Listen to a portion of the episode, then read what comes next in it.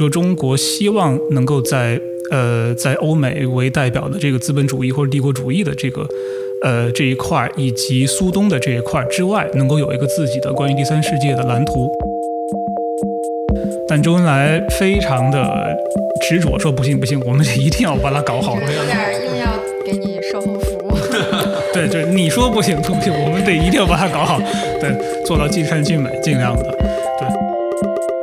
在这个情况下面，中国中国的这个自我的位置是越来越清晰的，就是你在世界当中的一个具体的具象的一个位置，是通过这样的形式，通过你往外走的形式来逐渐找到的。这基本上是中国就是新中国。呃，前期的一个一一个可以说是长身体的时候的一个对的一个很很，我觉得是一个很关键的一个一个时刻。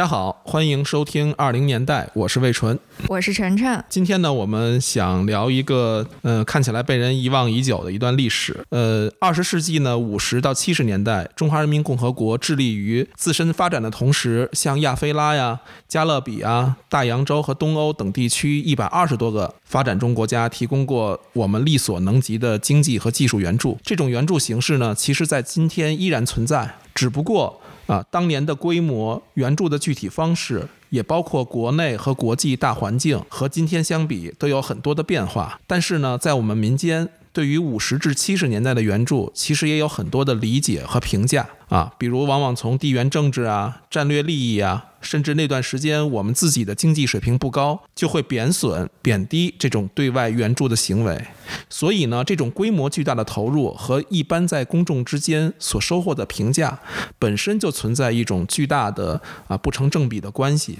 这种反差感呢？其实会吸引我们想去探究那段历史，也想试着呢重新打开世界图景，激活一些思想讨论的可能。我们今天呢就非常有幸的邀请到做中国援非研究的专家，纽约新学校的在读博士刘烨老师。刘烨老师给大家打个招呼吧。哦，大家好，我是刘烨，很高兴，呃，受两位的邀请到这儿。好，那个刘烨老师其实求学背景非常有意思，你能不能简单介绍一下你从呃本科到现在的这样一个过程？呃，本科是我是在中山大学人类学系读的。呃，当时我是先学了考古学，然后学人类学。硕士期间去了伦敦政经学院，呃，也是学人类学和社会学。对，但当然再往后面走，我去了纽约新学院，在那儿进行社会学研究，尤其是社会理论这一块儿。对，当然中间呢，我其实自身对于建筑学和空间的研究比较感兴趣，所以一直在修读这方面的课程。大概是这样的一个基本的背。景，所以你这些专业的这些呃修习和这个现在所做的这个元飞的呃研究之间的关系是什么呢？呃，这个的确是一个逐渐找到的一个题目，因为在一开始的时候，我感兴趣两个东西，一个是建筑跟空间，另一个是跟这种革命和和这个激进政治感兴趣，所以当时很长的时间，呃，我找到的其实题目是一个关于二十世纪初期的这些，比如说像包豪斯，比如说像胡杰马斯这样的呃一类的这种现代主义的先锋性的这样的建筑设计，希望从这个当中来来呃把我这两个兴趣点结合起来，但是到后面。在逐渐的对于历史的阅读当中，发现到了这个当时在员外过程当中所体现到的一个高强度的关于建筑空间、地理和这种呃解放政治、革命政治之间相关的一个关联，所以当时瞬间是觉得这个眼前一亮，所以开始从这个地方开始进入这个缺口。你这个视角好像有一个从世界然后转向中国的这么一个转变，因为你看最开始你说你是关心像包豪斯啊这一类的，然后最后就到了中国的 员外。对，呃，可以这样说吧，就是一方面从世界到中国，但另一方面也是从中国到世界，这就是一个呃一个挺辩证的一个关系。因为在这个当中，中国本身的存在，它是一个在世界当中的一个一个位置。那么我在研究中国和当时的外部世界，也就是说中国自自身所处的这个世界的一个双方的共同形成的过程当中，把这个当时的这些历史可能会看得更清楚一些。对，同时也是因为在冷战期间，中国当时所扮演的角色实际上是呃很活跃的一个成分。那么这个东西在今天，我觉得还是有必要重新去认识当时这个过程。那您能不能简单给我们介绍一下新中国援外，尤其是啊援非的这段历史？呃，通常来说，我们会把援非的起始算到一九五六年，呃，苏伊士运河危机。就当时中国是第一次向埃及提供了援助，但当时的援助主要是物资和这个呃财政上的援助，因为中国本身自己还是在一五期间自身的整个工业和对和这方面的这个能力还是在。正在进行一个基础性的建设吧，对，所以从那个时候五六年开始算第一次。但是如果说是在，当然我们通常说经济技术援助，对吧？如果是技术这块的话，可能得等到六零年，对。六零年，当然在五八五九年的时候，已经开始向这个几内亚和加纳这些国家，已经这方面已经有所呃有所行动了。但是是后面是跟几内亚在六零年签订了第一次关于技术援助的协议，然后那次协议里边，我们向他们提供了火柴卷烟厂，包括这厂在内的吧，很多这些工业化的项目。整个这个过程和这个五十年代，比如说万隆会议，呃，中国在里面扮演的角色有没有关系？呃，对，其实万隆会议的确是中国第一次，呃，谈不上第一次吧，但是是是一个，呃，最真切的、影响最大的一次，就睁开眼睛去认识一个，呃，在资本主义以及社会主义阵营以外的一个广阔的区域。因为在之前，我们知道，呃，毛泽东在其实，在延安时代，在四六年的时候，他已经提到过这个中间地带的问题。对，但是中间地带，呃，中间地带很快在中苏同盟以及整个社会主义形成过程当中，逐渐有一个淡化的一个角色。对，但从万隆会议开始，这个。第三世界的概念又再次的浮现出来，并且是一个以一个较为清晰的、以较为强健的一个一个形式出现的。那么也是在这个时候，比如说中国跟埃及实际上是第一次产生了直接的联系，跟后面刚才我们提到的五六年的这个苏伊士运河危机，中国向埃及提供的援助，这个是密不可分的。对，当然到后来，中国也是，尤其这这过程当中也是伴随着中国对于苏联的革命性的一个负面的一个估价，就觉得它已经走向了一个呃，比如说修正主义，或者说是一个。个背叛了革命理想的那么一个过程，所以在这个当中，中国也是呃愈加的认识到第三世界的重要性和对它在整个革命图景当中的一个重要性的一个上升的一个认识。对，所以万隆的确是对对中国来说，这是一个很大的一个开端，基本上是彻底的，后面可以说是彻底的改变了在中苏同盟那么一个呃视角下的一个一个历史。就是我看那个援建我们援建坦藏铁路历史的时候，那个他们的两位总统都提到说，这个周恩来的八项原则就是对他们是有非常重要的影响，几乎就是说，正是因为周恩来发表了这个，他们才有信心来向中国请求援助。就是这个周恩来的八项原则，呃，在当时是国际上是有一个什么样的评价呢？或者他对于中国？自己的那个外交，就是他是出于一个什么样的理解，然后发表了这个八项原则。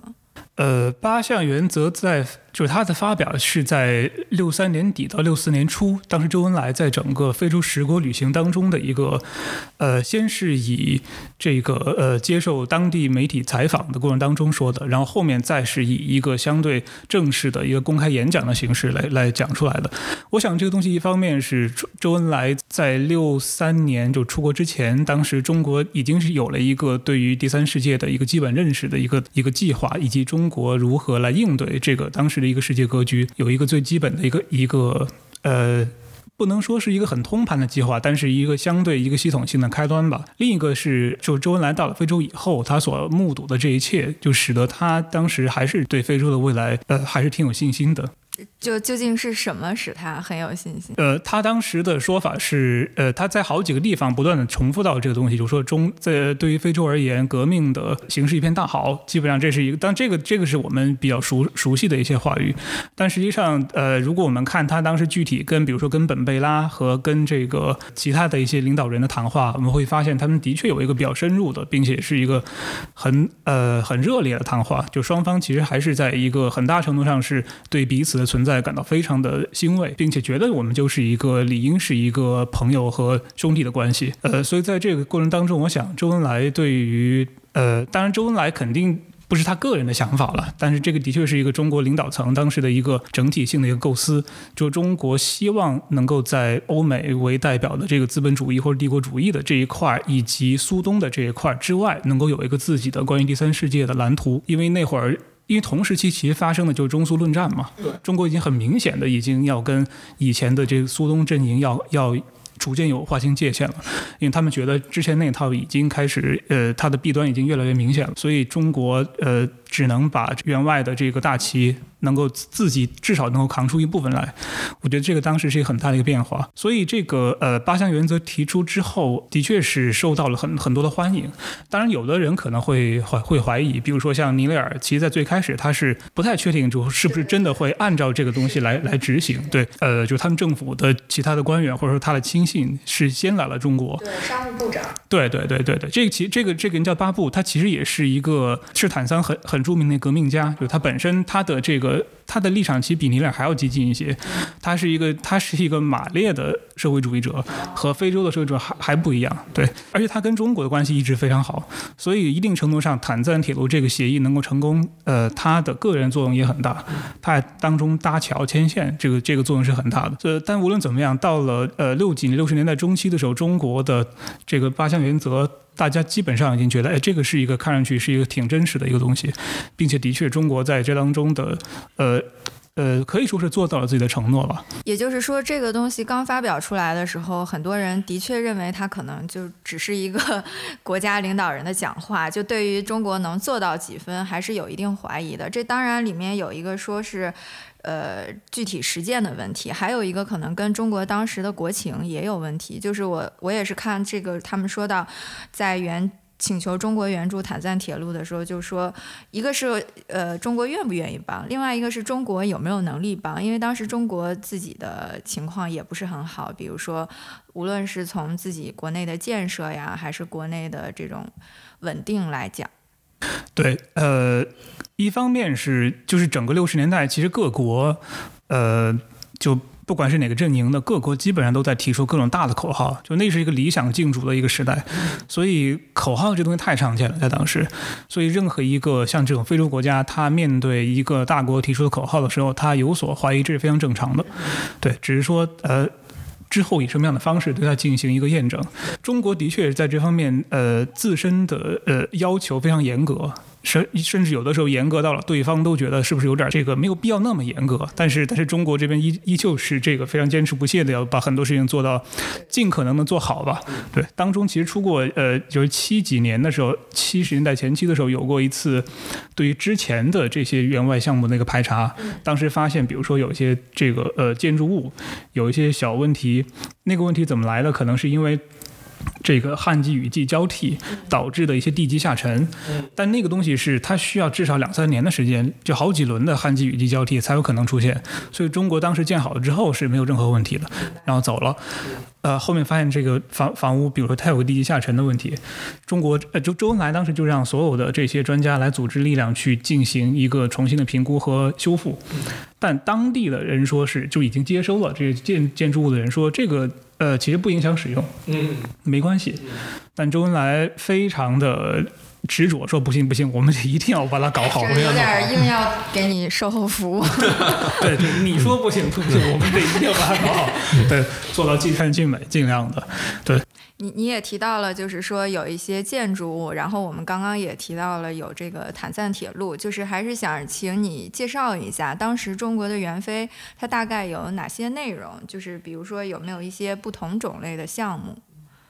呃，一般来说，呃，就其实在这个就八项原则里面已经讲的。很清楚了，就是说我们援外的目的是什么？援非的目的就是为了呃主主要是为了帮助。呃，受援国就是当地的国家能够增强自己的民族经济，对有所积累，并且呃能够实现真正的经济独立，也就是政治独立。因为当时其实我们知道，恩克罗马在六五年的时候，他的作品就是讲这个新殖民主义是帝国主义的最高阶段、最后阶段。对，谈的也是这个问题，就是说是帝国主义撤回之后，他为了能够这个继续他的统治和剥削，他一定会在呃前殖民地国家进行大规模的这个资本输出和这种收割。所以这个时候，就是老老的殖民主义会迅速的转成一个隐性的新殖民主义，这个是一个面面临的一个重大的问题和很很有可能这是一个无法避免的一个阶段。那么接下来的事儿该怎么怎么做，其实是和这个新殖民主义斗争的问题。所以呃，我们看当时的材料，其实基本上是会一起说的，比如说新老殖民主义，对，这是一起说的。呃，辛劳是是并提的这样这个东西。所以在这个意义上来说，中国的大量的呃。员外的项目主要是一个生产性项目，就从类别上来说，最大的部分其实生产性项目，呃，也就是说工厂和这个呃农业，因为农业是为了最基本的这个粮食安全和这个呃就吃饱饭嘛，说白了，对。然后工业呢是一一个很基本的，比如说也最基本的制造业有没有最基本的进进行加工的能力，能够。呃，其实这个在后面，比如在萨米尔阿明看来，这就是脱钩嘛。对，就是你的进出口和这个欧美市场的东西能够断开，你不是受制于他们，你有你自己的能力。对，这个就是脱钩。其实中国当时，我想他心里面所构想的这个东西就是脱钩，只是他没有用这样的语言而已。对，谈的很多就是经没有经济独立，其实没有政治独立。所以，呃，生产性项目是第一类，第一个大类。当然还有其他一些比较重要的，但比较显眼的，比如说像这种，呃，政府大楼，像这个大会堂。呃，呃一些公共建筑，这个也是这个其实类别上非常少，但是呢，因为它特别显眼、特别重要，所以很多时候大家也就也成了员外当中一个会被人关注的一些点。比如说陈登敖在呃六五年设计的这个几内亚的人民人民宫，对，呃，就是一个非常典型的现代主义语言的，甚至带有这种热带现代主义色彩的建筑物，包括后面的这个。索马里的呃叫做国家大剧院，对这个大剧院后面是我看过是就是索马里一个网站总结了索马里在六七十年代的各种现代主义的乃至这种粗野主义的建筑，这个建筑是建筑物是入选了的。当然后面其实苏联还建了另外一个，那个其实更更夸张一些，就是它符号化更强，就是基本上是一个混凝土的一个粗野建筑的东西。那么现在索马里的。在美国的留学生用这个三维建模把这些建筑重新给复原起来了。对他，但严格来说不是复原，就他先把它给做了一个三维的一个模本，因为他很担心在战火中被毁掉。嗯，呃，实际上那个。国家大剧院在战火当中已经被掏空了，就它只有外立面，其他全毁掉了，而且当时成了一个难民营，好像是。对，但是呃后边呃一四年的时候，中国政府承诺说会帮你们把这个东西复建起来。对，呃一七年的时候的确的确复建起来了，但是呢这个复建好像呃找的后面不是中国，可能可能后面没有谈妥。但是无论怎么样，这个建筑基本上已经复原了，只不过它颜色变了，所以看上去我觉得其实不是特别。特别协调。那你刚才提到那个热带建筑，因为那个在非洲这样的一个在地经验，肯定和我们国内呃对于呃建筑的很多的指标啊，肯定会存在一些差异。所以这个当时在援建的时候，是否我们都考虑到了呢？呃，对，这其实是一个很大的一个问题，在当时，从呃，就我们刚才提到六零年在几内亚的这个卷烟火柴厂的时候，对，其实就已经是在这方面花了很大的功夫，因为当时在接到这个任务，就任这个任务是派给了上海上海工业设计院，当时来做这个东西。那么那会儿上海就中国的设计师其实隐隐约约的知道一些关于非洲的一些情况，但是呢，他基本上没有任何系统的知识，就他们知道非洲的呃建筑设计是一个需要考。虑热带气候的一个呃需需要把热带气候作为一个一个设计参数来进行考虑了。当中在呃六一年的时候，其实陈登敖刚才我们提到这个名字，对建工部的呃副总设计师呃去去了几内亚进行一番参考，就是他和他的几个呃同事在那边，呃他主要关注的就是热带现代主义，但他当时没有用这个名字，他就就是用了很宽泛的热带热带建筑这个东西。能不能把热带现代主义再稍微给我们解释一下？就是大概比如说它有一些我们什么样的特呃，征？之所以被称为现代主义，是因为它和从柯布西耶这样一脉的现代主义的基本的语法是一样的。比如说，基本是横向长窗的，而且基本上是底层架空的，对，而且基本上是非常线条化的，并且它尝试用这种工业化的模块来进行建造的。所以它的风格在在非洲当地来说，一方面跟非洲的传统建筑当然是完全不搭的，另一方面跟这个当时欧洲带到非洲的这些完全。呃，就完全欧欧式的这些建筑也是不一样的，所以在当时它是作为一个非常新颖的，是一个甚至非常未来的一个东西来来显现的。对，当然这我可以插一句，就是其实，在北非，我们知道北非像摩洛哥这些国家，包括阿尔及利亚，它有一些为了防晒，它进行的这种非常，就我们看到像这个积木的这种小方块的这种东西，呃，科布西耶是认为这个是带有现代主义色彩的。不过这个东西，我觉得倒是或多或少有一点这个，呃，一方面是有一些东方学的色彩在，但而且另一方面呢，也是因为它这个不管是现现代主义还是不是，它有最基本的一个关于呃气候和这个材料的使用以及施工的简易呃程度的一个问题。所以这个如果你在一个非西方的社会发现了类似于现代主义色彩的东西，其实也没有什么好大惊小怪的。其实这因为人人建东西就是这样的，他他一定会有一定的渠道来进行某种建设。所以当时科布西耶他为了证明说这个北非这一带其实是有天然的现代主义起源的时候，他这个证论证的过程其实本身是有问题的。对，那能不能说，就是呃，在二十世纪的非洲，其实它某种程度上成为了当时世界那些建筑大师们来做自己这种设计的这样的一个大型的实验场？的确是，的确是。其实呃，现代热带现代主义这一脉主要是在非洲成型。我们知道热带的地域很广，对吧？从呃，包括印度、南亚呀、东南亚呀、加勒比啊，这都是。但是真正的作为这个大师作品存在的，呃，大部分是在非洲，而且它的这个建筑物的。呃，提炼和最终落成，就是它整个语法能够完善下来，是在非洲进行的。那我们中国的工程师们当时是怎么介入到这样的一个呃设计的这样的一个世界里呢？对，从一开始，比如陈登敖当时去呃去了几内亚，就我觉得那个很有可能是，就目前看到的材料里边，很可能是中国的建筑师第一次第一次相对系统的去非洲去了解一个国际前沿的建筑设计的一个呃一个风貌。对，然后他带了一些呃设计的一些图纸回来，呃。这个可能是一个开端，但是从紧接着上海那边工程师和建筑师他们在设计这个火柴卷烟厂的时候，已经要考虑到这个问题了。但是这个里边有个问题，就是说，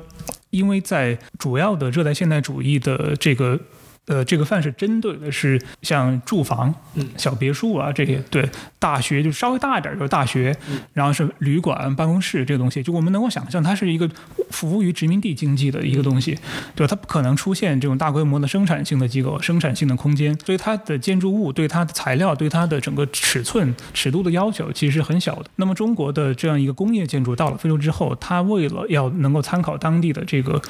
呃，一个是热带气候，一个是呃这些西方人已经留下的这些呃比较先进的这些建筑技术的话，它一个很大的困难就如何把这两个东西能够融汇起来，这是一个很实际的挑战。所以在这个几内亚的这个火车卷烟厂在设计当中，其实是出了一个问题。上海的建筑师在设计的时候，他非常夸大了这个热带的建筑形式，并且最后导致了是这个。建筑的这个外立面和建筑里边的呃工艺流程所需要的这个空间安排是不相符的。好像后来周恩来对这件事情还有所就是反省。他在提到的时候，中间还有一还有一点就是他其实这个他发现这个设计有误的时候，就那时候其实还没开始施工，所以赶紧又召回来进行了大改。对，改的时候是在方毅的办公室里面呃进行的，就是当时外经系统的负责人方毅就是盯着他们改。就改的话，其实是一方面是把这个经费和成本进行了一定的削减，另一方面是进行了一个升级吧，相当于就是在技术上的一个升级。好，觉得这样可以了。那么六三年的时候带到呃图纸带到几内亚进行施工，六四年初六四年一月份的。时候，周恩来在几内亚那会儿正好在施工，所以周恩来去了工地。他去工地看了一下这个情况，然后发现这个主要是你要跟周边的比，你一比较会发现啊，这个东西好像的确是有点不太合时宜。就他觉得这个整一套其实还是一个苏联的重工业呃模式下面的这种钢筋混凝土的巨型的很笨重的建筑。你到了当地和呃西方人当时已经留下的这些很轻盈的这种现代主义的建筑相比的话，就显得的确是在技术上面。呃，显得落后许多。所以这个东西，呃，周恩来一回国就开始了，呃，开始抓这事儿。然后当然也也也通知方毅说，咱们得把这事儿搞起来，因为从那会儿是六四年初嘛，就大家呃已经非常清楚，在之后中国绝对是。呃，大部分的力量是会往亚非拉走的，所以在非洲遇到的这样的一个元件的技术难题，这是必须要攻克的。这是一个就是你能眼见的的，它就在未来等着等着大家的一个难题。所以当时在六四年、六五年那会儿，有一个很这种这种举国体制来来来试图来完成这个问题，呃，有很多的。呃，科学家和这种施工单位、设计单位都参与其中了。嗯，对。当然，后面其实本来可能还会更长一些，但是六六年，呃，文革开始之后，可能在作为一个单位来说的话，可能是被打散了。这个过程可能是到此。呃，应该是中断了几年，对，只是说在那文革开始以后，就是建筑师和工程师在海外的工作还是在继续，只不过他们可能不能像之前所设想那样一个很系统的单位之间能够有一个比较密集的呃信息交往的形式来进行了。呃，那有一个问题，其实我们觉得这个时候其实也应该讨论了，就是呃，在当时无论是西方还是苏联，也都给。呃，非洲投入了特别大的关注和资源。那他们这样的一种，我不能叫援援助了，就是他们这样的一种投入和中国的援助之间有什么区别呢？对，呃，这个有一个比较好好玩的是，就是比如中国在当时的文件里头，就任何的这个出版物里头，如果提到了西方或者苏苏联给呃非洲或亚非拉援助的话，援助一词肯定会打引号的，因为他绝对不。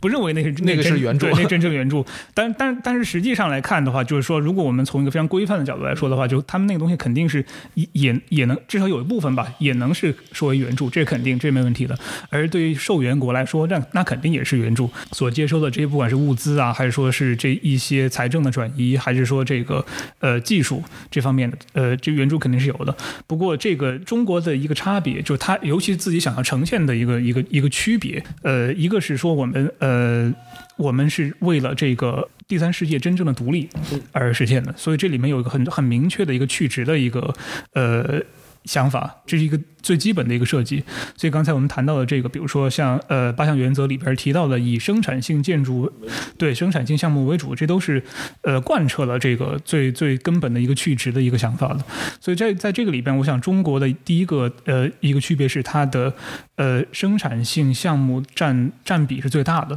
对呃绝大部分是生产性的，而且这里边由于中国自己的钱非常紧张，并且他也他也想告诉告诉这个第三世界国家，就是说是如果想要有所积累。在之后能够获得真正独立的话，你必须得学会吃苦。所以说，比如说投一个呃一个巨型的工厂，可能在作为样板的时候，我们会给这个工厂带上各种各样的最基本的福利设施，包括这个单位住宅这些都有按照不同的这个家庭条件，比如说有有单人的，有这个呃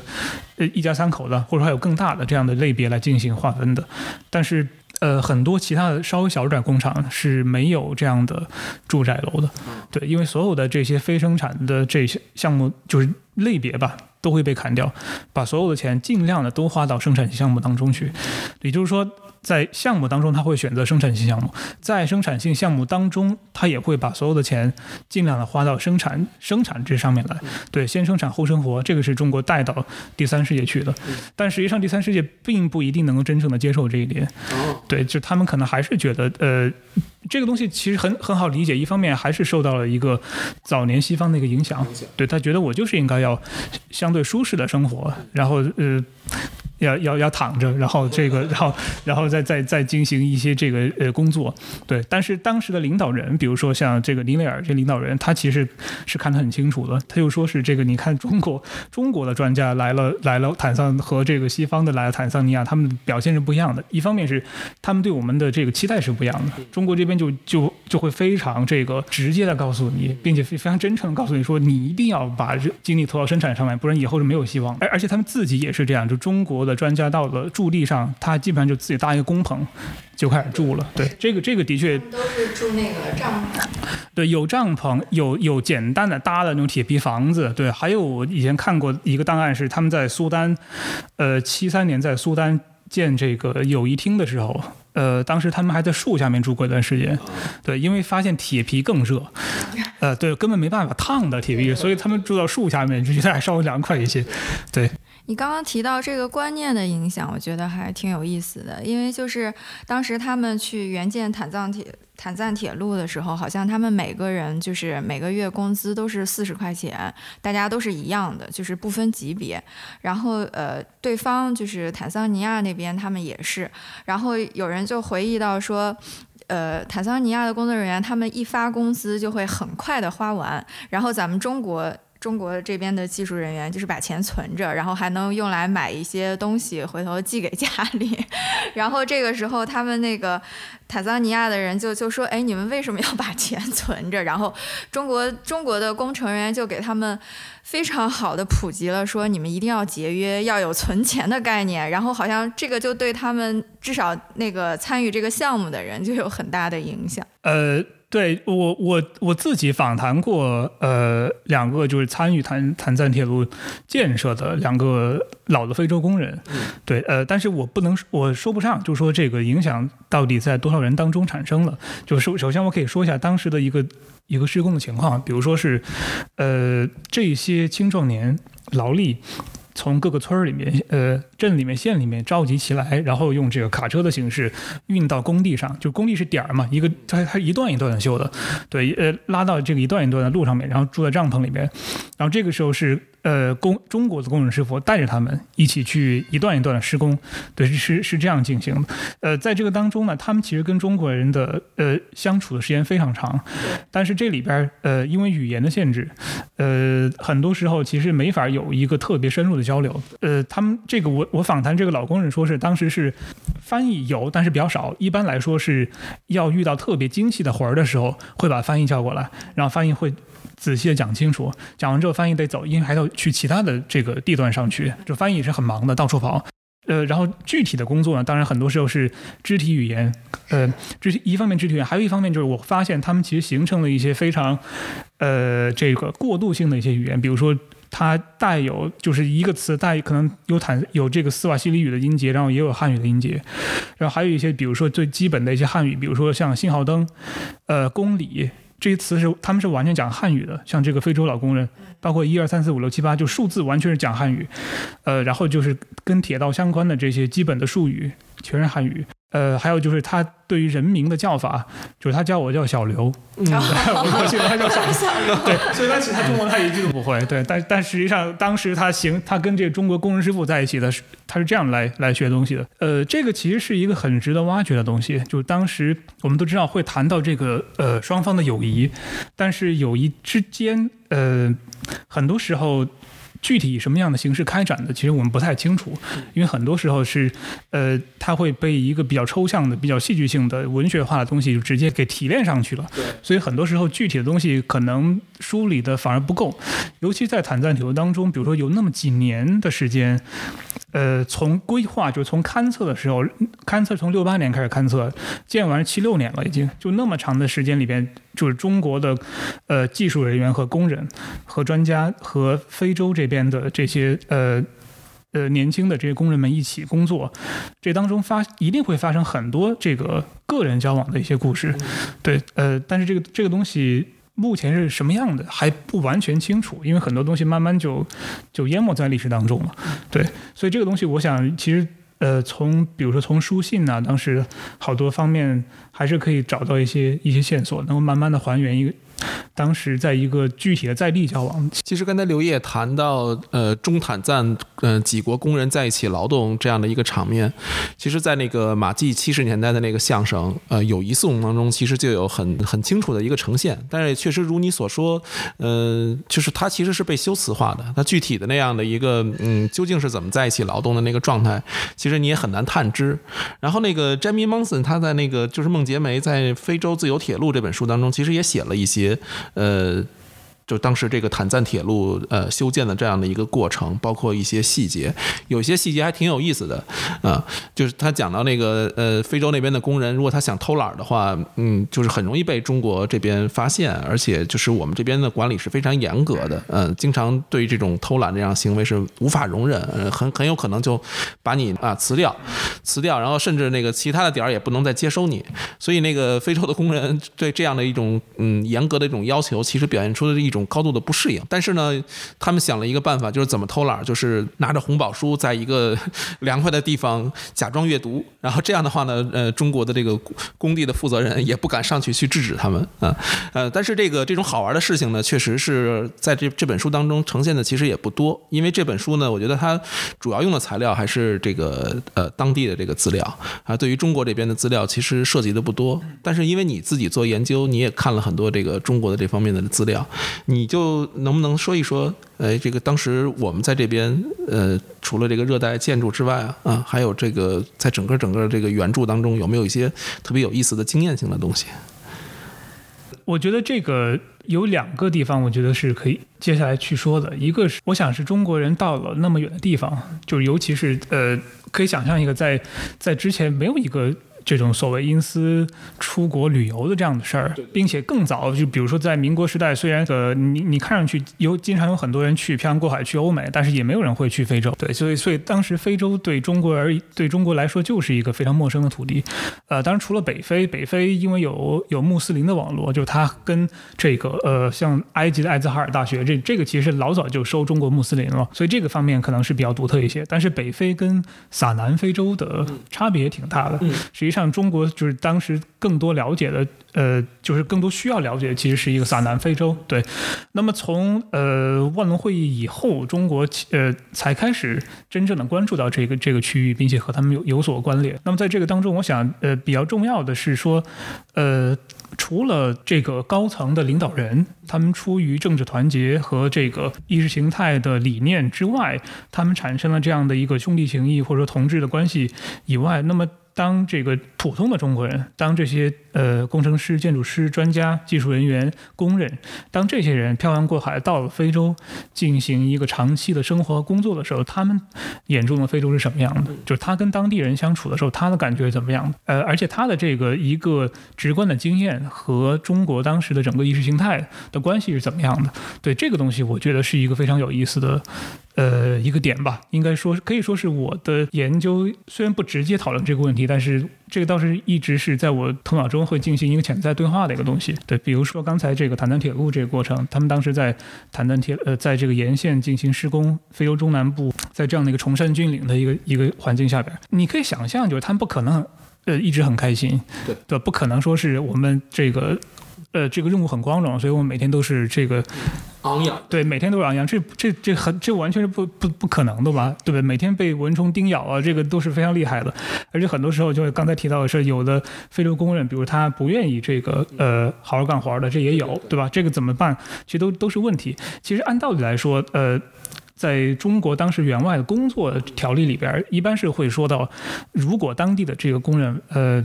不配合，或者说是他他的这个呃能力实在太差，需要这个辞退的，我们不要亲自去辞退他，我们最好找当地的，当地的。对，让当地人出面去解决这事儿，而且解决这事儿之后呢，还要进行一个就是这个鼓励，嗯，就是说啊，兄弟你不要怕，这个你这次不太好，但之后这个你进行了自自己的一个提炼之后，对吧？你一定会会之后会好起来了，以后有有机会我们再找你，就大概有会有会有这样的一个要求，因为他非常的呃，一方面是一这个可能会伤害到别人感情，对。另一方面中国本身作为一个工人阶级国家，它对于辞退工人这事儿本身是，呃，本对本身是抗拒的，本身是抗拒的，只是说除在在在当地不得已要这样做的话，一定得把这些配套手续做好，你才能你才能真正把别人给给辞退走。对，但是我想坦赞铁路上面可能这方面的尺度会更大一些，一方面是中中坦的这个关系已经在当时已经比较紧密了，就是双方的这个这个这个互信是是很深的，而另一方面是当时的这个。呃，环境和这个施工的这个进度要求，可能使得当时的这个中国进行这个处理上面可能会会更多一些，相对而言。呃，但无论怎么样，我想在当时中国到了呃那么一个陌生的地方，它对于当地的整个环境，不管是自然的还是人文的、社会的这种环境的一个思考，它是怎么样以一个先是以直观的形式来体现的，然后再以最后是否上升为了一个比较呃。系统的理论的一个思考，最后成为一个中国对于整个域外世界的一个 类似于现象学式的一个一个一个认识吧。我觉得这个是一个很很重要的，而且是一个非常历史性的一个过程。这个过程就是发生在呃从五十年到七十年代整个援外过程当中，因为在之前其实中国。不存在一个由国家来主导的，国家作为一个认识主体来切入对于一个外部世界的一个构成的一个东西。对，其实你在这个过程当中，你你的外部世界在不断清晰的同时，你自身也是在不断的清晰，因为因为你本身就是在在世界当中的，这这是一个双向的一个东西。所以我想在这个当中，中国在呃在非洲待了那么呃，比如说这个小二十年，在当时进行这样的一个工程建设，它。带给了中国的是什么样的知识，什么样的经验，对什么样的认识？对这个不仅是对世界怎么样，其实也反过来就是说中国是一个怎么样、什么样的国家？对我觉得这个是一个需要由具体的在地的工作来来进行的，这不是一个能够由呃社由这个社会主义理论本身来回答的。对，其实刚刚魏纯提到那个马季的友谊颂，我今天早上还在听，然后呃我的感受。和你稍微有点不同，就是说你感觉这是一个修辞性的表达。其实我当时听的时候，我一个很强烈的感觉就是。它有点像是对当时的普通民众进行了一个非洲科普，因因为因为我是我我也阅读了一些关于就是坦赞铁路的书，在此之前不太了解。然后他提到了一些当时在非洲施工的工人遇到的很具体的困难，比如蚊虫的叮咬，然后还有这个我印象很深，就有人会因为这个非洲野牛会丧命，然后还有一些比如语言上的困难。那这些你看，即使在我们今天，如果我们不专门去了解，都不会知道的知识，那么在当时那个七七零年代，可能民众是更不可能知道的。但是，因为在坦赞铁路呃施工期间，其实中国会呃有派驻这个类似。文艺工作的组织，就是他们会去进行采风，然后和记录。那我相信，当时马季他在创作这个相声的时候，里边很多的关于非洲的知识的素材，一定是无论是工人也好呀，或者文艺工作者也好，是从非洲带过来的。那么他们在经过艺术加工以后，通过相声这个形式，然后来传达给一般的普通的民众。也就是说，它起了一个中介的作用，把一些关于非洲的知识告诉。诉大家，比如他讲到那个 非洲野牛，我我我想那个一定是当时去到非洲的人带回来的，不然他不可能是那样做一个艺术加工。对，呃。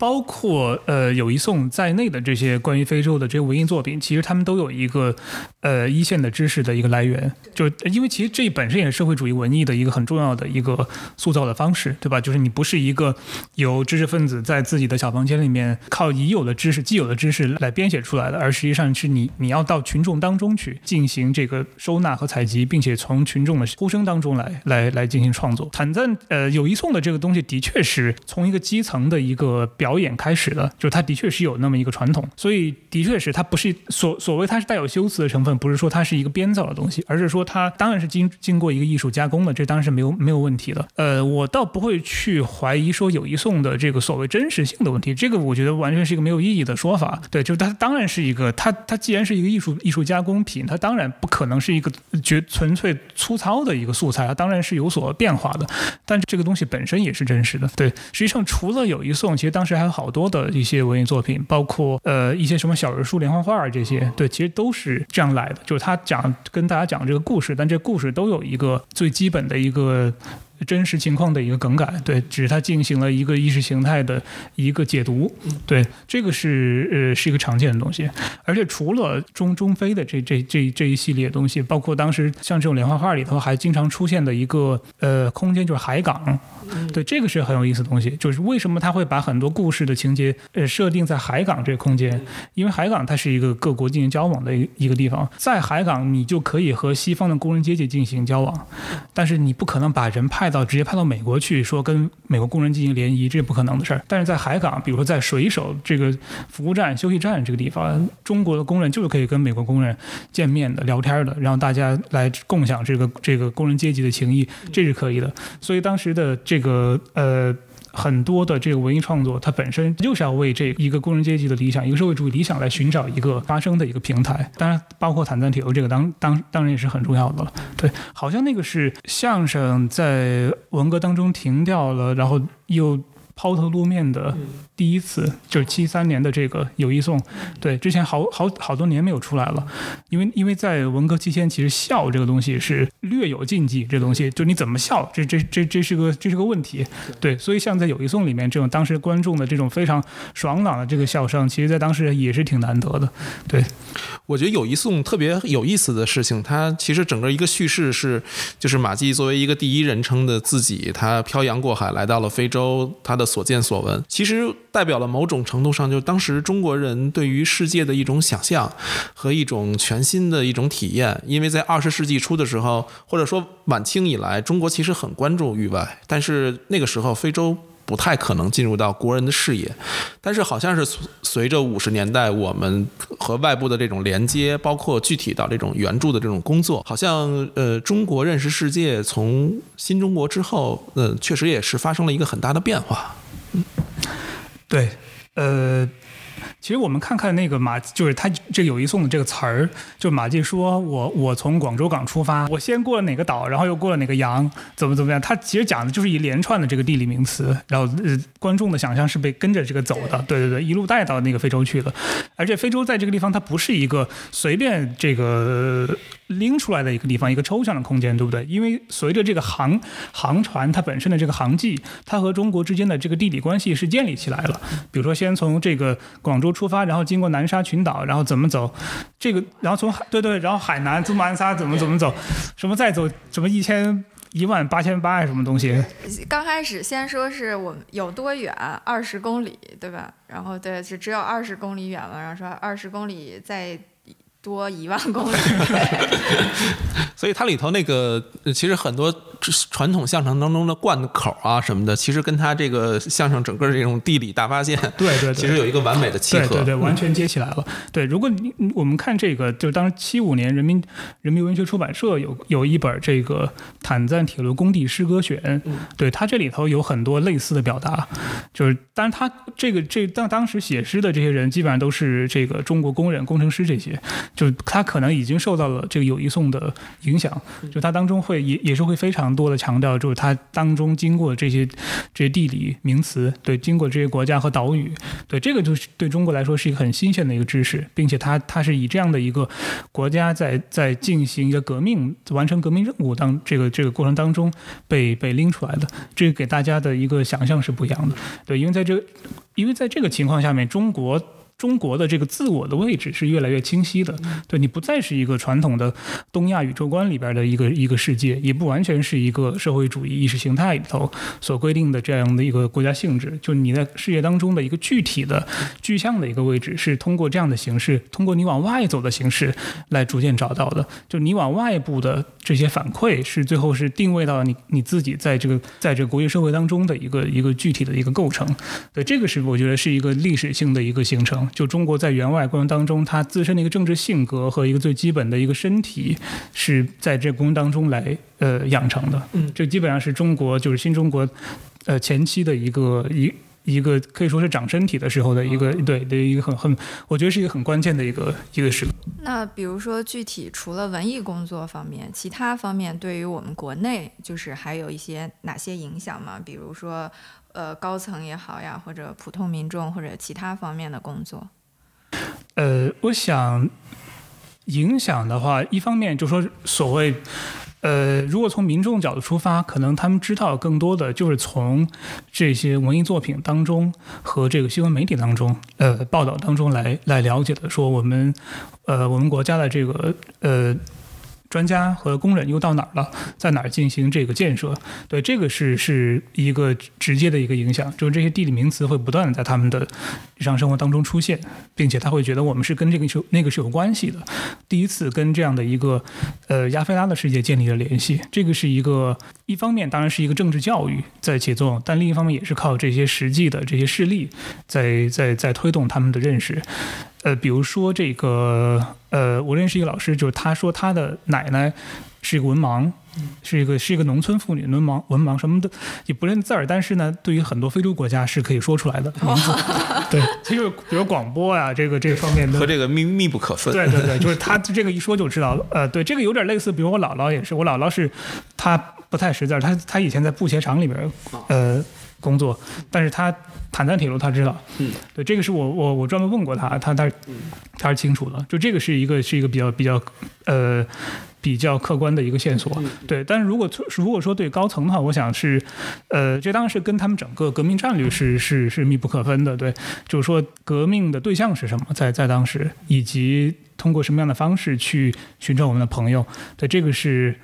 呃。员外是一个非常关键的一个机制，对你以以什么样的方式去交朋友，并且以什么样的方式去帮助这些朋友。刚才我们提到这个，说很长一段时间，大家觉得这个员外是不是太浪费了？当时那么穷，怎么花那么多钱在在在海外？但实际上，我们回头想想，对于一个社会主义国家而言，这个做法就是你很难把国家利益和这个国际主义的精神。能够截然分开，并并且让他们处于一个对立的一个位置，这个这个的确是不可不可能的事儿。其实当时毛泽东自己也说过，呃，当然他说这话也可能是为了客气，但他说说我们帮你们就是帮我们自己，对，因为因为你们强大起来之后，帝国主义的这个给我们的压力也小了，而且帝国主义本身就怂更怂了嘛，对吧？那那那我们这些长期被压迫的这些民族就可以真正的站立起来。对这个话其实是是非常中肯的，谈就这些东西。对，而且即便从经济的角度来说的话，长。长期以来也会认为这是个亏本生意，但是而且说是这个不重视经济规律。呃，但是我想当时具体的这个援助的政策，我觉得当然可以再检讨，有很多方面是的确可以是进行一个调整的。对，但是很难说把呃员外作为一看作是一个单纯的一个亏本的生意，因为实际上对于社会主义政权而言，政治和经济也是不能够截然分开的，而且实际上在今天。比如像像美国这样的帝国，它也是没有把政治和经济完全分开啊。它每年援助以色列那么多钱，它没有要经济回报啊，对不对？这是如。那我们为什么只会认为这个钱一定要赚才叫才叫经济呢？这个我们我们这个账面上少了一些钱就不能叫经济嘛？不能这样算的，对吧？我们账面上少了一些钱，但是我们的朋友的账面上的钱多起来了，这就是经济行为啊！是对，这就起了作用啊，对不对？经济在在就是在政治的指导下起了作用。我觉得这个东西这些基本的原则我们还是要认识到的，对。而且这个东西对于为什么会有社会主义员外这事儿来说，本身也是一个很重要的理论的一个问题。它不仅仅是说社会主义国家为了和帝国主义进展开竞争，所以他要去拉拢这些第三世界国家，然后他在第三世界所进行的一切都只是他的一个呃地缘政治战略的一部分。实际上，苏联可能到后期的确有点有点这个倾向。比如说，苏联它援助的两个大头，一个是印度，一个是埃及，就这两个国家其实占了苏联最大的这个比例的这个援外资金，主要是因为苏联一个想在中东和印度洋有所作为，就是他其实是想在这方面有个地缘扩张的，完全是地缘政治的考虑。对地缘政治，已其实已经压倒了这关于一个一个真正的政治化的意识形态的一个考虑。但是中国在非洲的做法完全不是这样的。可以，你可以想象为什么中国会投那么多钱在非洲当时做这些最基本的工程和当地的这些非洲呃工厂的生产，对不对？这个地缘政治绝对是说不说不清楚的，是是是不不那么回事儿，而且。为什么社会主义国家要开展援助？实际上，跟它整个社会主义作为一个通盘的一个全球性的一个普世的一个政治理想是相关的。对，就因为帝国主义是一个全球性的东西，如果我们想要成为一个替代性的意识形态的话，那还是你也得。把自己当做一个普世的东西来进行操作，那么这个过程当中，你的钱或者说你的这个财政就不可能完全按照一个按按照一个僵化的民族国家的疆界来处理，而你只能是在不同的民族国家之间形成一个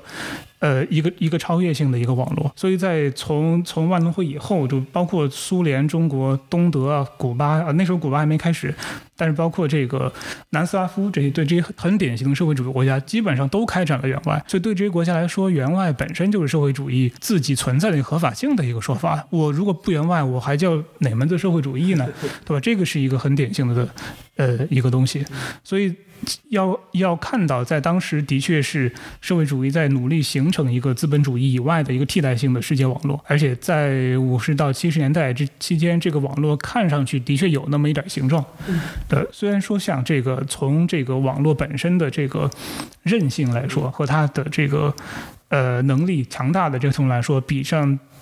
之前的帝国网络弱了很多，但那个的确是那么几百年来第一次，对人们有意识的去在这个帝国以外去寻找一个大家大家能够团结互助的一个网络了。对对，是这样一种新的可能性的这种探索本身，我觉得就是价值其实要大于一个账面上的一个经济账本身。嗯，然后我觉得那个中国其实新中国的那个崛起的那个姿态，它内在于进入。卷卷进世界的这样的一个姿态本身就特别值得玩味。我觉得从万隆会议开始，就像周恩来到最后做了一个斩钉截铁的发言，其实给当时世界留下了一个特别深刻的印象。呃，他的那样的一个姿态，跟后来六三年提出的这种八项原则，其实是一以贯之的。那么中国其实对于非洲的这种援助，他特别看重的是一个。民族国家自己能不能够独立发展的这样的一种可能，所以他特别关注到这样生产性的这种援助上。所以在这个过程中，其实他的员外的专家呀、团队啊，可能是不是反过来也很看重，比如说像铁路的这种呃基建的这种建设。本身的很多的参数，它跟国内当时的呃政治对于这个生产的这种呃比较强的这种影响，可能之间的关联就没有那么多了。其实某种程度上也对未来八十年代中国的开放，嗯，把精精精力集中在这个生产建设上，可能也奠定了某种呃潜在的线索。我不知道你怎么看这一点。可以说是。呃，输出和输入它其实是存在一个辩证关系的。就中国，呃，其实如果从这个具体东西来说，我们刚才谈到六六一年陈登鳌去几内亚进行考察的时候，那个其实是一个典型的输入，对不对？把一个中国不知道的，我们也不能甚至不能在欧美看到的东西，我们在非洲把它给引进来了，能够看见，呃，当时国际上最新潮的，就是最最最先进的这样一套，呃，建筑和施工的一个标准，这个是。发生在第三世界的，比如说中国和第三世界的这样的交往形式。当然，中国从这个从量来说，中国肯肯定是输出是是是大头，对吧？我们我们派了人，我们我们这个提供了资金，我们提供了技术，呃，我们当然时间呢，就是这个呃很多很多东西都是在这当中投入的。但是我们收获的东西呢，其实这个也是不能够不能看不见的。第一个是，就当然除了这个，我们刚才谈到的说，对于朋友，对吧？国际朋友的一个一个收获，对于整个政治格局的改变。这个东西当然是是存在的，这个还不是我们此刻要谈的这个收获。但如果说是从我们在当时的国家所不具备的这些眼界而言的话，我们在海外其实也收获了很多东西。比如说到了七十年代，呃前期吧，当时在北京和广州，因为涉外的原因，当时建了很多带有现代主义色彩的建筑，比如北京。呃，北京外交公寓也算，但外交外交公寓还更晚了一点儿。对，还有就有一个之前叫什么北京什么俱乐部的那个，对，那七二年的，就那个比较早，那个是比较典型的。还有广州的什么白云宾馆呐，这些，还有这个有一些这个小别墅，就是用招待贵宾的这些，这个很典型。它它的这个。现代主义色彩已经非常明显了。那么这些设计师他们的这个设计思思想是怎么来的？可以找到一个线索，就比如说陈登鳌当时回来之后，他的同事，他和就是他和他同事之间的这些交往，他们之间进行了信息的这些交换和汇总，然后后面他的同事又进行了这样的一个设计，最后在在七十年代初，在这个政治空间有所开放的这个情况下面，他他们又进行了一些新的一些尝试。所以其实可以看见这个呃本身它有一个呃从第三世界来的线索。对，这也是存在在在在中国里头。呃，还有其他的一些，比如说中国在呃阿尔及利亚当时进行的一个关于，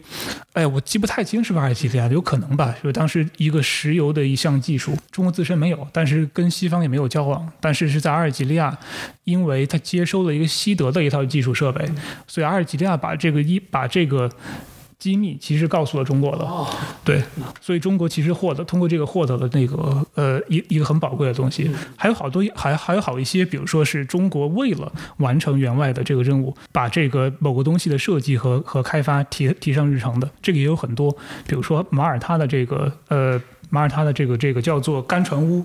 它是三十万吨级的，但中国当时最大只有五万吨级，所以为了完成这这个干船坞，中国是完全是创新嘛，完全就是自己一帮这个技术人员和工人一起，大家把这事给搞出来了，搞出来之后，这个技术就有了，所以后边这个呃，当时援建这个马耳他干船坞的这个小组，就在这个基础之上成立了中国港湾，中国港湾是今天中国极大的一个对外。进进行这个呃施工承包的那么一个大型的基建单位，但就是它的很多的这些技术经验可能是从员外工人当中来，所以当时很多呃包括港口这东西也是这样，就为了有这个呃外援和外贸的这个需求在日渐攀升，所以当时对沿海的很多港口进行了升级，这些东西其实后面都是在改革以后都是帮助了中国从作为一个外向型的一个经济体，它。更好的融入到了一个当时美国主导的一个全球化的一个经济形势当中的，对，所以说有很多东西的确是历史性的一个一个一个连接。虽然说在当时你很难说这是一个呃，你很难抱这个目的论说当时是这样考虑的，但实际上客观来说可能起到了一些作用。对，的确是相关相连的。八十年代的时候，对于中国文明的批评就觉得我们海洋性不够，但其实听下来，我觉得包括你提到海港啊这样的这些元素，其实。五十到七十年代，中国自身是有海洋意识的，可以这样说，可以这样说。当时海洋意识，就是说如果是从海洋的资源勘探来说，呃，在科考方面有一些动作，但是呢，在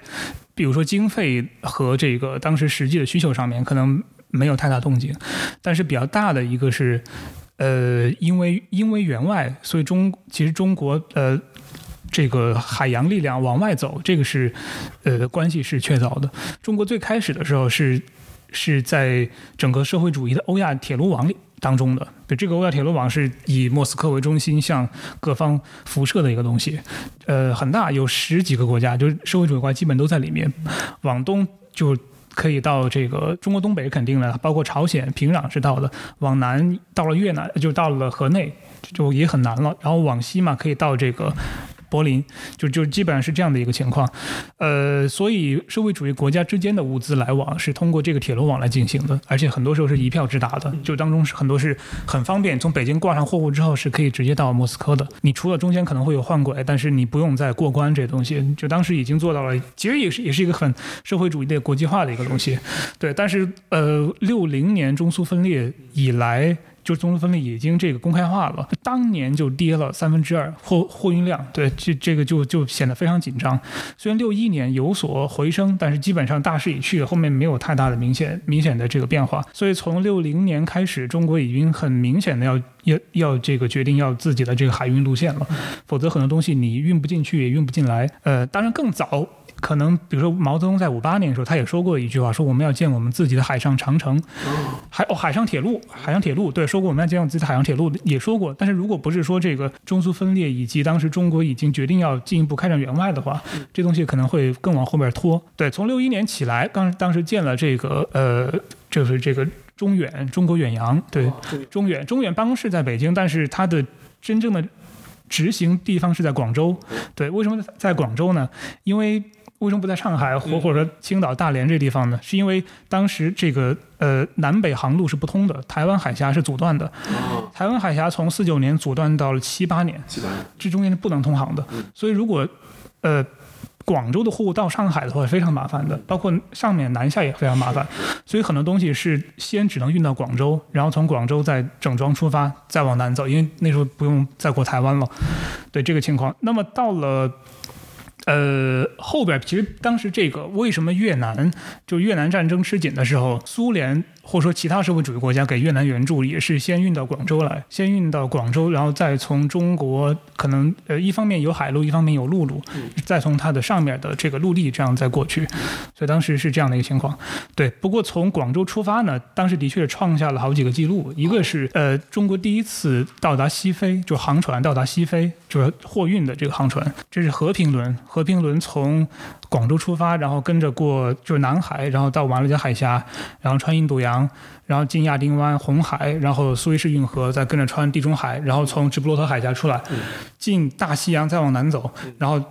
呃，再到了非洲西海岸，就当时这这这第一次路，这第一次他们走了五十多天，就这个其实远远的超过了正常的这个航行的这个日程的，但是他们当时主要是没有经验，完完全两眼一抹黑呀，就摸索着走，对，然后呃中间还出了好几次险，但是但是好歹最后还是走到了，对，这个这个这次就拉拉载的是小麦送给他们的小麦和这个。火车厂需要的一些设备已经拉过去了，对，所以所有的这些东西，就我们看到拉这个坦赞铁路的铁轨啊什么的，铁轨都不是在当地做，都是中国做好之后运过去，从海上运过去，对，海上运过去的。而且为了在海上它能够防它的这个腐蚀，因为海浪和这个盐雾，是。对，还专门研制了一种东西喷到那个铁轨上面去，对，所以它所有东西全是在那边装好再过来，所以这个东西对于它的航运量的要求是很大的。那么它的航运知识、航运安全，这都是在这过程当中慢慢的学会的。嗯，其实中国融入世界这样的一个过程，反而倒逼着我们在技术上，就是又自己要做出很多的新的突破跟尝试。八十年代以后呢，我们这个员外啊这样的工作呢，可能呃开始产生了一些变化。我觉得也包括到今天我们。重新再看待亚非拉这些国家的时候，其实从仅仅从知识的角度来考虑啊，就是感觉我们中国在这方面的储备和准备还是不是很够。我觉得这个和呃中国八十年代以后呃面对世界它自身的姿态跟方式的变化是有关系的。你怎么看？就是我们这样一种员外的一种变化和中国跟世界之间关系的变化？呃，中国的如果从具体的线索来说，比如说这个原外部门的变化，呃，六六零年开始建的这个呃。外经部门到了八二年的时候进行了这个撤并，就八二年的时候，其实这个高层的意见已经非常明明确了，就说这个不能再按之前这个东东西来做了，得得改变。所以八二年的时候，它是和就外经和外贸是并在了一起。但是我们知道外外贸其实就是贸易嘛，主要是这个做生意的。但是外经的话，其实就是员外。所谓外经，其实就是员外。这两个并在一起，其实外经就已经不是一个单独的国务院直属的一个部门了。它它行政上它其实已经降了降的挺明显的。那么再往后面走，它其实这两个东西又并到商务部里边去了，呃，成了商务部的一个司，叫员外司。呃，但现在其实从一八年开始呢，又有所变化。一八年开始，呃，建了一个叫做国家国际发展合作署，这个有一点这个呃。有一点外经的影子，对，但是他可能在他他当然没有像外经那么大的一个一个部门，但是就是说他还是有一个意识，就是说像对外援助和经济合作这样的事儿，得有专门的一个单位来做，不能完全放到一个另外一个部门当中的一个比较小的一个对一个一个部门来来协调。呃，这个一个是反映这个变化吧，但这个变化我想可能也是随着“一带一路”或者说其他的整个往外走的这个。呃，大趋势所趋，就中国可能还是需要去重新的去理解，在八十年代以来，那么三十来年，对于员外的认识的一个新的调整，对于这个新的调整的一个作用的评估，这当中是出现了好多问题。比如说八几年，就是九几年的时候，有一次非洲和中国的一次这个断交危机，当时有好几个国家断交了。其实这只断交几个国家，主要是觉得中国用用很通俗的话，就觉得中国变心了。对，觉得中国力度不如以前大。对，力度不如以前大，并且这个很很多东西给人家回绝了。当时，所以呃，如何去把这个员外的东西说清楚，这个是一个事儿。在以前。呃，毛泽东时代，中国的员外是和中国的国际认识是相相关联的，对，它是它是成它是配套的，这个没有没有问题。但是到了后来，中国的改革开放以及想这个所谓的与国际接轨、融入全球化的这个过程当中，员外的角色变得非常尴尬和。和模糊，就你怎么把它讲清楚，并且，因为毕竟你投资也是也是真金实银嘛，那这个钱如果真浪费了的话，也是不好的，对，也也也是也是也是没法交代的，所以怎么对，所以怎么办？这个员外这个理论上面能不能能不能有所跟进，有所突破，把这事儿给讲清楚，或至少说这个。它作为一个政策的话，能不能达到一个政策最基本的一个要求？对它一个最基本的一个一个结果。对我想中国可能在这方面接下来吧，可能会在这方面有所呃有所动作，可能想把这个东西再好好的梳理一下。对，因为之前的确是这一块已经是不太。就自己已经讲不清楚了，并且国际上别人也看不明白，是处于这样一个状态。对，怎么能够再重新自洽？自己把自己给给弄明白了。首先，好，今天我们其实聊员外，呃，我觉得并不是说我们仅仅对员外这件事儿本身要进行一个探索，其实更多的，嗯，背后想交流的是一个中国和世界之间的一种，呃。中国内在于世界，同时世界内在于我们这样的一个动态的一种呃过程或者关系。它其实在这个过程跟关系中呢，一种新的知识其实就就此在生长。呃，在我印象中呢，像七十年代的时候，中国有很多呃出版物，其实有关于国别史的，而且很多那种国别是非常小的那种国家，啊，但是会整套整套的出这样的书。呃，当然，这样的书具体的写法，我们可以有一些这个在讨论的一种可能啊。但是这个呃，这样的一个出版工作，其实就说明了当时中国对于世界的一种渴求。所以我觉得今天那个刘烨给我们带来的这样的一个呃这一期的讲述，其实给我们还是很大的一种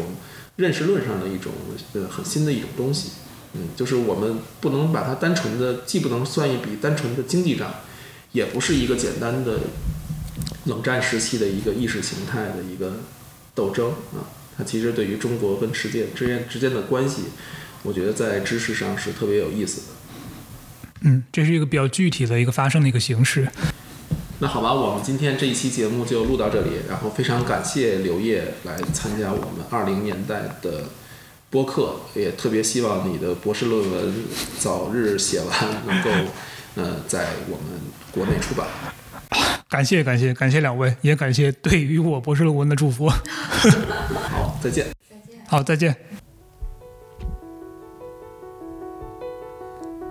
欢迎大家通过苹果播客、小宇宙、网易云音乐收听《二零年代》。如果你喜欢我们的节目，与你身边的朋友一起分享吧。也欢迎你在各大社交平台搜索“二零年代”与我们互动。如果你喜欢写信交流，我们的邮箱是 back to 二零二零 s at 幺六三点 com。下期节目记得收听哦。